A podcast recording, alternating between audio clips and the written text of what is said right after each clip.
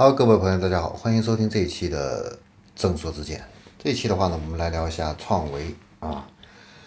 那最近的话呢，创维的董事长啊黄宏生啊高调的宣布啊要做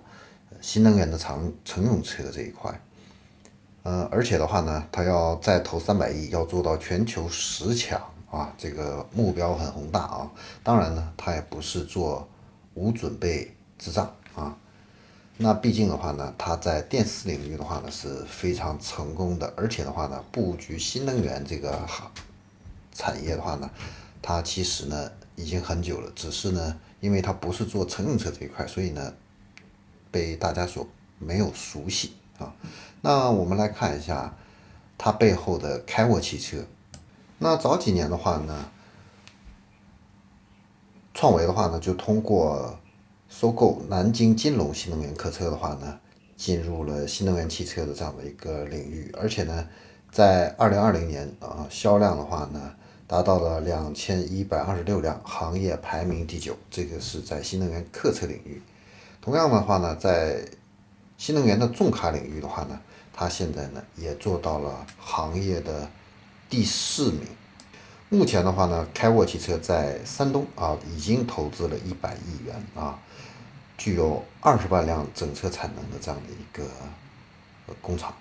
同年呢，在八月份，开沃呢在呼和浩特的也投资建了一个这样的一个生产基地啊，总投资呢是十五亿元，年产新能源汽车的话呢可以达到一万五千辆。同时，氢燃料电池这一块汽车的话呢，它也有做。那像去年的八月份啊，广东顺德的这个。氢燃料的公交车使用的就是开沃集团啊生产的这样的一个氢燃料公交车。那此前的话呢，开沃集团的话呢，曾经投资了天美汽车，而且还造出来了一款车啊，叫做 ET 五。这款车补贴以后的一个售价的话呢，是十五万两千八到十九万八千八，是一款 SUV 啊，续航呢可以达到四百一十公里到五百二十公里之间啊。但是因为这个设计造型还有配置的话呢，都比较中规中矩，而且知名度不高，所以呢，销量的话呢一直都很一般。但这次的话呢，创维呢决定和天美汽车呢进行一个整合，改名就叫创维 ET 五。那怎么样去做的话呢？创维汽车也有自己的一个规划啊，它叫幺三三三计划。这个第一个幺的话呢，就是现在已经投入了一百亿元来打造商用车的。还有乘用车的这样的一个生态，未来的话呢，会投入三百亿元，并且呢，达到全球汽车市场的十强啊。然后第二个三的话呢，就是希望连接金融市场的一个价值能够达到三千亿元。第三个三的话呢，就是能够持续经营三十年啊，能够见证新中国的百年庆典。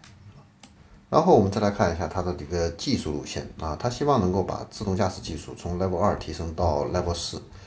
纯电的一个续航呢，能够提升到一千公里，从百分之二十到百分之八十的这个充电呢，能够压缩到二十八分钟之内。安全性上，希望车身的一个扭转刚度能够达到三万两千牛米啊，百公里这个制动的一个距离能够小于三十四米这样的一个规格。产品层面的话呢，它是二加四加 N 战略。那它现在的话呢，有 BE 还有 CE 两大纯电平台。创维 ET 五的话呢，就是基于 BE 平台的一个研发。那这个平台的话呢，会有三厢车还有溜背的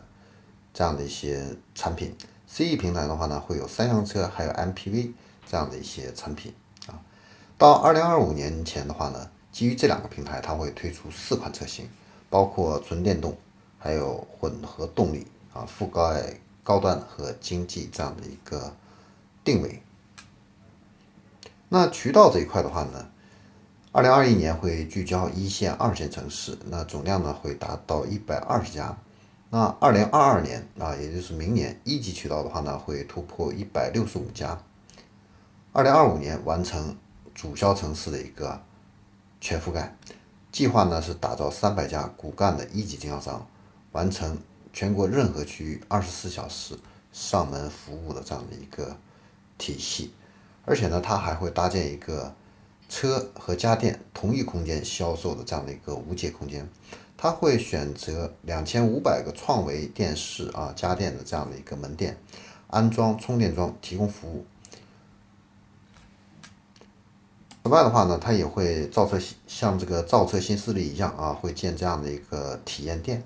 啊，在全国内进行这样的一个布局。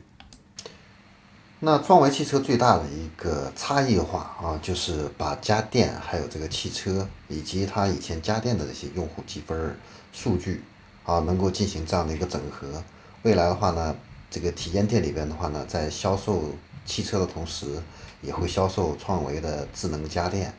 啊，这是一个呃更大范围内的一个整合。